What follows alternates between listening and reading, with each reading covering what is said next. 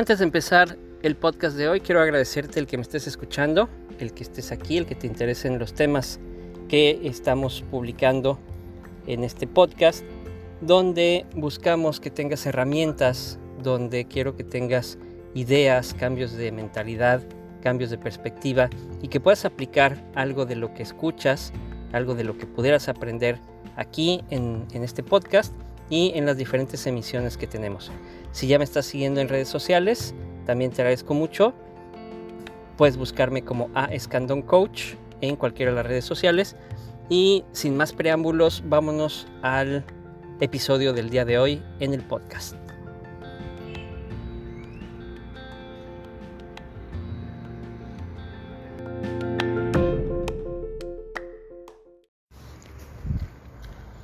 Los empleos están eh, cada vez recibiendo menos sueldos. Es decir, las personas perciben menos dinero por el mismo trabajo que se viene haciendo, incluso por una mayor cantidad de trabajo y de responsabilidad. Y esto no es, no es algo de ahorita, es algo que se viene dando a través de los años. Y eh, bueno, yo he podido verlo sobre todo en la industria turística, donde pues un sueldo de un nivel jefatura, un nivel gerencial medio, que venía ganando entre 18 o 20 mil pesos en términos reales, eh, haciendo un valor presente, eh, actualmente estaría ganando entre 12 y 15 mil pesos. Aunque a final de cuentas podemos llegar a ver algunos salarios un poco más elevados si consideramos el, factor de eh, el tiempo y el factor de inflación, pues realmente la gente está pudiendo comprar mucho menos con la cantidad de, sueldo que se le está pagando. Y este en el mejor de los casos. Eh, debido a la pandemia, se ha estado dando una situación en la que hay pocos trabajos, no hay tantos trabajos como antes, porque muchas empresas, muchos negocios se tuvieron que contraer y otros tuvieron que cerrar. Entonces eh, se tienen menos vacantes, menos posiciones, se tuvieron que hacer algunas reingenierías dentro de las empresas y hay personas que estuvieron y están empezando a asumir ciertas responsabilidades que le correspondían a otros puestos. Entonces, los sueldos que están ofreciendo para los puestos que están dando en la actualidad pues son todavía más bajos. Al haber menos vacantes disponibles, los sueldos tienden, tienden a bajar. Y esta es, es, una realidad laboral, es algo que está sucediendo actualmente, eh, aparte de, de toda esta, esta situación en la que tenemos a muchos empresarios que en lugar de ganar por lo que ofrecen o por las necesidades que están cubriendo de sus clientes, están teniendo mayores rentabilidades, pero por el dinero que le dejan de pagar a los empleados.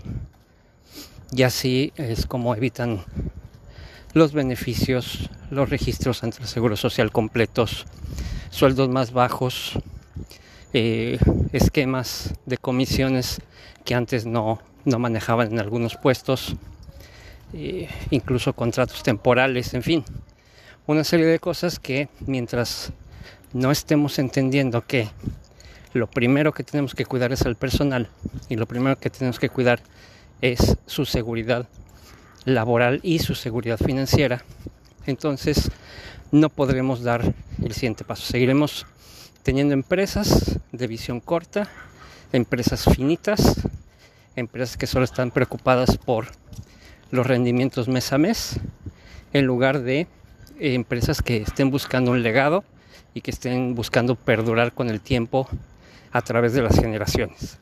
Esa es la gran diferencia entre las grandes empresas y los grandes empresarios, ya aquellos que solamente están comerciando y pues sí, ganan dinero, sí pueden ser reconocidos local o regional o nacionalmente, pero nunca vayan, van a llegar a los niveles de las grandes empresas eh, que están más preocupadas por esta parte de los, de los sueldos y de una mejor remuneración para sus empleados.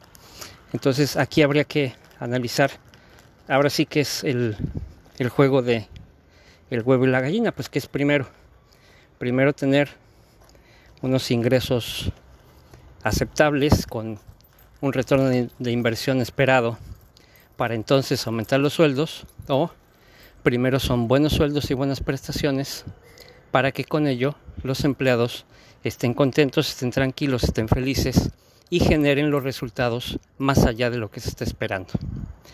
Yo honestamente considero que esta segunda opción es la mejor, es la que realmente nos va a dar el crecimiento y la permanencia en este juego empresarial en la que se trata de mantenerse el mayor tiempo posible jugándolo y es lo que lo que va a permitir que algunas empresas continúen durante esta década y la próxima y algunas otras tendrán que cerrar.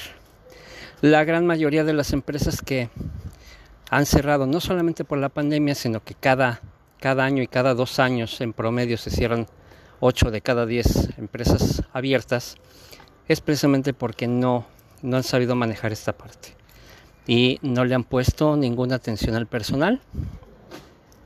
Creen que, como incluso he recibido varios comentarios en, en redes, que primero hay que generar dinero para después pensar en repartirlo. Y la cuestión es que así no funciona, funciona al revés. Primero hay que darle buenos sueldos y buenas prestaciones al personal para que estén contentos, para que estén a gusto, para que se pongan la camiseta realmente. Y entonces ellos generarán los ingresos que no solamente se necesitan para pagar su sueldo, sino mucho más allá de eso. Pero bueno, entonces actualmente se están recuperando algunos algunos empleos, sin embargo no se están recuperando con los salarios que se pagaban prepandemia. Y hay que considerar esto y hay que considerar de qué manera podemos apoyar a los empleados, de qué manera podemos darles seguridad laboral y seguridad económica para que se queden con nosotros, trabajen con nosotros y nos ayuden a lograr los objetivos de la empresa y los objetivos de crecimiento. Ahí está el reto.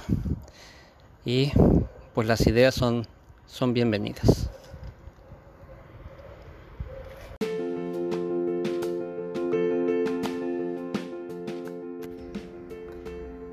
Gracias por escuchar el podcast de hoy, espero que te haya servido, espero que te haya dado algunas ideas, algunas herramientas y que lo puedas aplicar en tu negocio, en el plan de negocios que tengas para un futuro o en tu vida profesional.